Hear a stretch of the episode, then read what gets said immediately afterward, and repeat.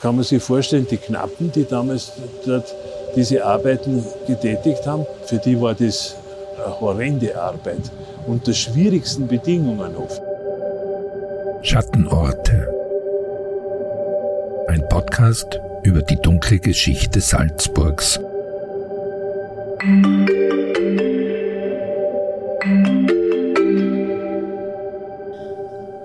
Willkommen zurück zu einer neuen Folge des SN-Podcasts Schattenorte. Mein Name ist Anna Boschner und zusammen mit meiner Kollegin Simona Pinwinkler erzählen wir hier in diesem Podcast die Geschichte von Orten in Salzburg, die auch eine dunkle Vergangenheit haben. Mittlerweile erscheint dieser Podcast bereits in der dritten Staffel. Hören Sie sich also auch gerne im Anschluss einmal weitere Folgen an, falls Sie diese noch nicht kennen.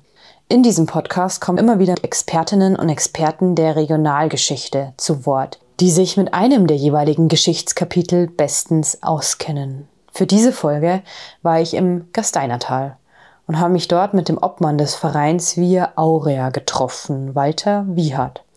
Er hat mir dort von der Geschichte des Bergbaus in Salzburg berichtet und vor allem von den teils katastrophalen Arbeitsbedingungen der Knappen in den Stollen.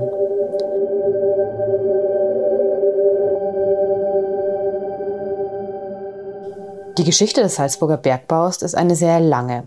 Heute wollen wir uns aber nur ein bestimmtes Kapitel davon ansehen. Und zwar beginnt dieses mit einem Zufallsfund von zwei Historikern vor mehr als 20 Jahren. Einer von ihnen war der bereits mittlerweile verstorbene Historiker Franz Gruber. Er entdeckte unter Gestrüpp und Geröll im Angertal, einem Seitental des Gasteinertals, drei Öfen. Mittlerweile sind diese freigelegt worden. Und regelmäßig finden dort entlang der Via Aurea Führungen statt, berichtet Vereinsobmann Walter Wiehart. Ja, man muss sich das vorstellen, dass da, wo jetzt die Öfen und die Überdachung steht und auch das Bergmeisterhaus und die Schmiede äh, steht, nichts war. Äh, Im Prinzip alles vom äh, Bach überschwemmt und, und bis hier herunten war das, ja, man kann ruhig sagen, fast eineinhalb Meter hoch verschüttet. Mittlerweile wurden diese Öfen im Rahmen eines vom Land Salzburg geförderten Projektes freigelegt. Da hinten sind die Informationstafeln und das ist im Prinzip das, der Kern der ganzen Anlage hier.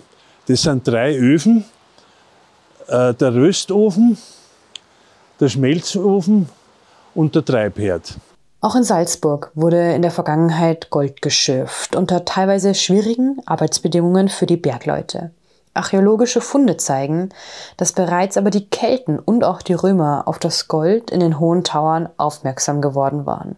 Die Öfen, von denen Walter Wiechert nun aber steht, wurden im späten Mittelalter betrieben, zwischen 1490 und 1530. Das Gold kam von der sogenannten Erzwies aus den Stollen. Erst dann äh, in etwa im 14. Jahrhundert, und zwar Ende des 14. Jahrhunderts, ist dann äh, der Bergbau auch hier in Salzburg und also speziell in Gastein und Raudis äh, wieder aktiviert worden. Und natürlich aber mit wesentlich mehr Aufwand. Das heißt, da sind äh, wirklich Stollen angeschlagen worden und da musste man mit händischer Arbeit, die Werkzeuge haben wir dort hinten auf der letzten Tafel dargestellt, wirklich bearbeitet werden und mit, kann man sich vorstellen, die Knappen, die damals dort diese Arbeiten getätigt haben, für die war das eine horrende Arbeit, unter schwierigsten Bedingungen oft. Äh, übrigens auch im Winter, Schichtbetrieb, acht Stunden am Tag. Äh, wurde da im Berg gearbeitet, da oben auf 2200, 2400 Meter Seehöhe und dort kam das Erz dann aus dem Berg.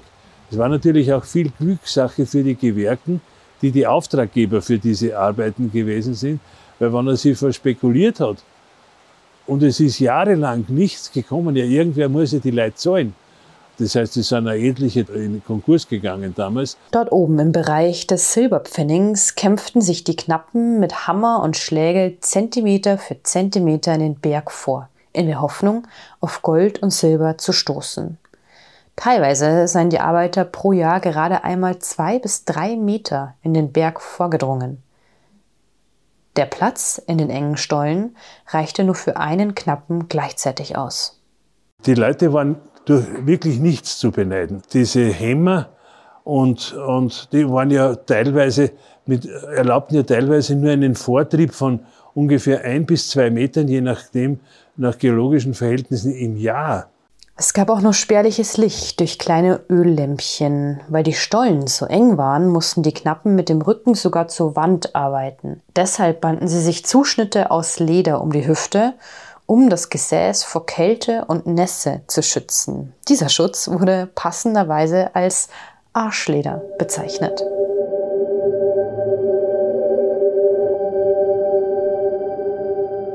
Gerade im Winter war die Gefahr am Berg besonders groß. Um sich vor Lawinen zu schützen, bauten die Bergleute auf der Erzwies Mauern aus Stein, deren Überreste teilweise noch heute sichtbar sind.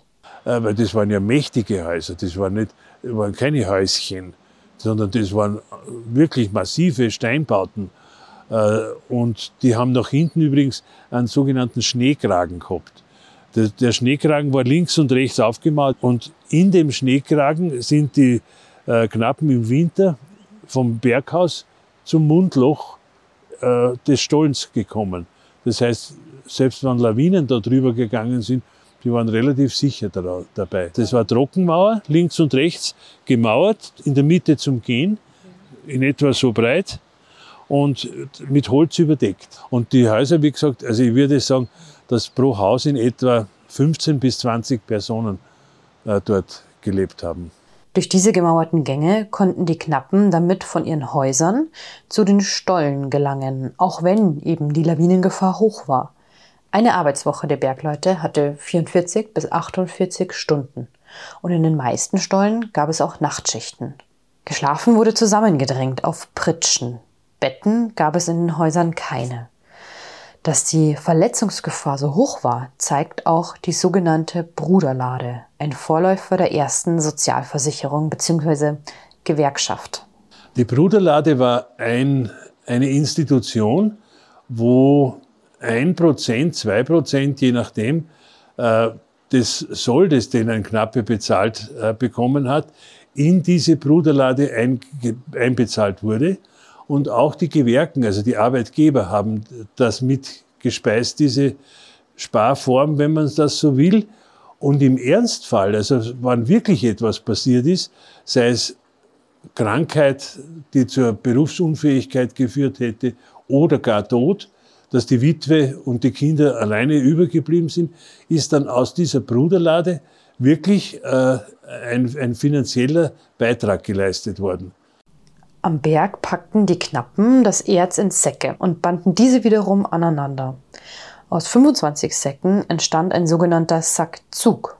Ein einzelner Knappe habe mit dieser Methode bis zu drei Tonnen Erze mit einem Zug über oftmals vereiste Passagen ins Tal bringen können. Auch deshalb sei die Arbeit derart gefährlich gewesen. Die Lebenserwartung war ca. 38 bis 40 Jahre von den Knappen sie waren, wie gesagt, eine privilegierte Gesellschaftsschicht, aber, aber äh, natürlich auch mit den dementsprechenden Gefährdungen behaftet. Äh, warum privilegiert? Weil sie als einzige äh, Bevölkerung Schwerter tragen durften, wegen Bär und Wolf, heutiger Bezug, aber, aber äh, damals durchaus nicht so von der Hand zu weisen, überhaupt oben am Berg nicht. nicht? Die Schmelzanlage im Angertal besteht dort eigentlich sogar aus drei Öfen.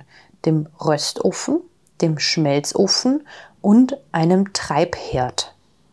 Da wird eben äh, geröstet. Das Erz das wird zuerst im Pocher da hinten äh, äh, zerstampft, in Kiesgröße. Das wird dann da eingefüllt und da wird das ganze Arsen und Schwefel und alles, was so an Beimengungen da dabei ist, wird da heraus, äh, durch die Hitze herausgetrieben. Äh, und dann, wenn das fertig ist, in den Schmelzofen gegeben. Beim Schmelzofen äh, kommt äh, Blei dazu. Und Gold und Silber ist ein Naturgesetz, dass sich das mit Blei verbindet. Dadurch kann man das aus dem, aus dem Erz herauslösen. Und es bleibt dann eigentlich so eine, so eine, so eine zähe Masse über, äh, die natürlich komplett heiß ist und die kommt dann, die kommt dann da als letztes in den, in den Treibherd. Und dieser Treibherd, der hat es natürlich in sich, weil der Schmelzmeister äh, musste immer schauen, dass er so um die 1000 Grad zusammenbringt. Hat er zu viel Temperatur, schmilzt ihm der, der, der, der Deckel. Hat er zu wenig, geht nichts weiter. Und da äh, hat sich dann die ganze Masse äh, so äh, verdichtet, dass da der sogenannte Silberblick entstanden ist. Das ist, muss man sich vorstellen, wie, wie ein Zapfen, der in der Mitte aufsteigt. Jedenfalls war das ein derart faszinierendes Ereignis, dass selbst der Erzbischof einmal herinnen war und sich das angeschaut hat. Ne? Die Anlage war wie gesagt von 1490 bis 1530 in Betrieb. Von den Öfen transportierten die Bergleute das Silber und Gold weiter in Richtung Bad Hofgastein und dann kam es weiter bis nach Salzburg. Die Anlage ist dann 1530 abgebrannt, haben Untersuchungen ergeben. Warum wir das so genau wissen? Weil da im, im Bach äh, das alte Wasserrad gefunden wurde, äh, aber total verkohlt das heißt, die Anlage ist 1530 in etwa abgebrannt und darum hat man auch überhaupt keine äh, Werkzeuge oder zum Beispiel diese, diese Welle, die, die das Wasserrad bzw. in Bocher und die Blasbälge antreibt, nicht gefunden. Warum? Weil die haben das natürlich dann, es war ja wertvolles Material, haben die das alles mitgenommen. Nicht? Es ist dann übersiedelt ins Haupttal hinaus und draußen ist dann äh, der nächste Verhütungsplatz, wahrscheinlich, wo heute de, das Hotel Stern steht, äh, gebaut worden. 1520 bis 1560 in etwa ist dann die Hochblüte des äh, Bergbaus gewesen im Gasteinertal. Äh, da wurden 2200 äh, Kilogramm Silber und 830 in etwa Kilogramm Gold gewonnen.